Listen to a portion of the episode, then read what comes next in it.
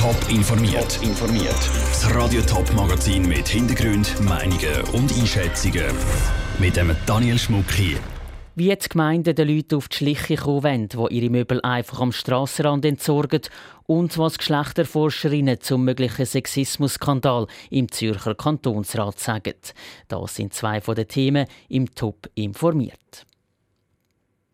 Ist der Zürcher SVP-Kantonsrat Valentin Landmann zu weit gegangen? Diese Frage steht nach der heutigen Kantonsratsdebatte im Raum. Die GLP-Kantonsrätin Andrea Gisler hat in der Diskussion um eine Ausweispflicht im Sexmilieu gefunden, dass das Schutzkonzept sowieso nicht funktioniert im Bordell, weil die Leute dort nicht zusammen sind. Eine Argumentation, die der Valentin Landmann nicht nachvollziehen kann. Es gäbe auch Sexualpraktiken, wo zwei Menschen nicht einfach aufeinander liegen und sich Kopf an Kopf reiben. Er kann das ihr sonst nachher gern erklären. Eine Aussage, die für Irritationen sorgt. Laura Pecorino hat darum von der Geschlechterforscherin von der Uni Bern, der Franziska Amlinger, wissen, wie vielseitig anzügliche Bemerkungen in der Schweizer Politik vorkommen. Ja, ich habe mit vielen Politikerinnen, ehemaligen und aktuellen, in meiner Forschung auch Interviews geführt und ich höre immer wieder von solchen Geschichten.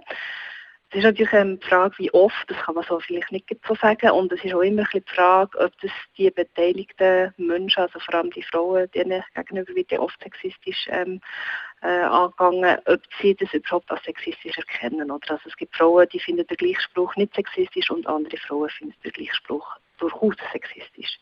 Sexismus wird nicht immer auch als solcher erkannt. Bei dem Spruch von heute Morgen im Kantonsrat Zürich kann man auch sagen, okay, das war ein Witz, das war ein Spruch.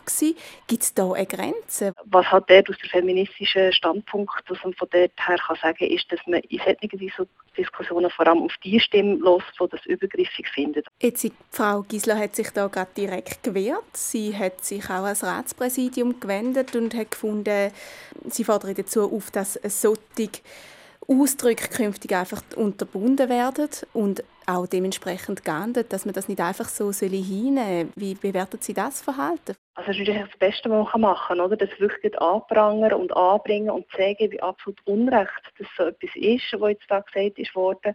Gleichzeitig verdient das auch meinen höchsten Respekt, muss ich sagen. Also wenn eine Frau das auf sich nimmt, weil ich bin überzeugt, dass sie jetzt wahnsinnig angegriffen wird und eben auch wieder so, ja, nimm es doch nicht so ernst und so ist das Problem. Also das sind all die Sachen, die man hört. Und wir kennen noch andere Fälle, wo man wirklich ähm, weiss, also wie hart es das für die Frauen war, wenn sie so etwas haben, öffentlich gemacht und sich dagegen gewehrt haben. Die Geschlechterforscherin Fabienne Amlinger im Gespräch mit Lara Pecorino.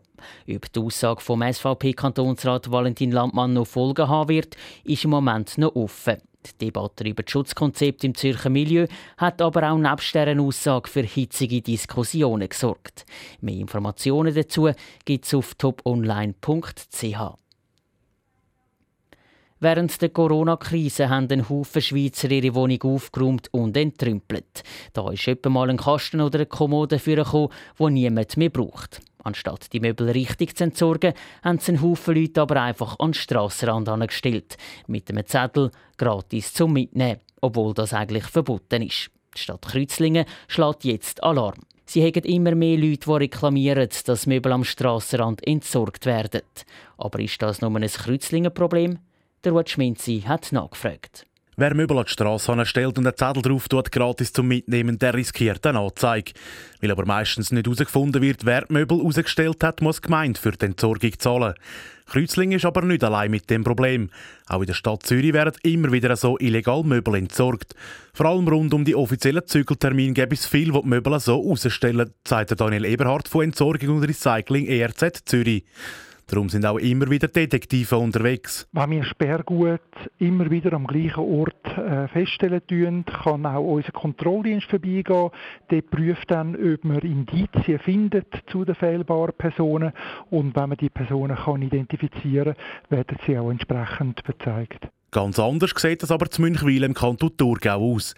Dort ist die Bevölkerung vorbildlich und entsorgt ihre Möbel immer mit den entsprechenden Sperrgutmarken. Warum dass es zu Münchwil kaum so Problem gibt, weiss Gregor Kretz vom Amt für Bau und Umwelt aber nicht. Es könnte aber daran liegen, dass es weniger grosse Strassen gibt, wo viele Leute vorbeilaufen oder fahren. Wir haben aber auch grosse Strassen, also Kantonstraßen, die auch eine relativ grosse äh, tägliche Frequenz hat. Aber auch dort kann man wirklich sagen, ist eigentlich nicht zu erkennen, dass man da die gratis Möbel anstellt. Ich glaube, das ist auch ein bisschen regional bedingt, könnte ich mir vorstellen. Da hinten, Münchwilen, haben wir weniger Probleme. Dazu käme, dass die Bevölkerung überall in der Gemeinde Möbel mit Sperrgut morgen stellen und dann die Gemeinde die mitnehmen. Der Ruth Schminzi hat berichtet. Die Stadt Kreuzlingen fordert die Bevölkerung dazu auf, dass sie die Möbel auf Online-Plattformen stellt und so verkaufen soll, statt einfach an der Straße zu entsorgen. Oder die Möbel sonst einfach zu verschenken. Top informiert, auch als Podcast. Mehr Informationen gibt es auf toponline.ch.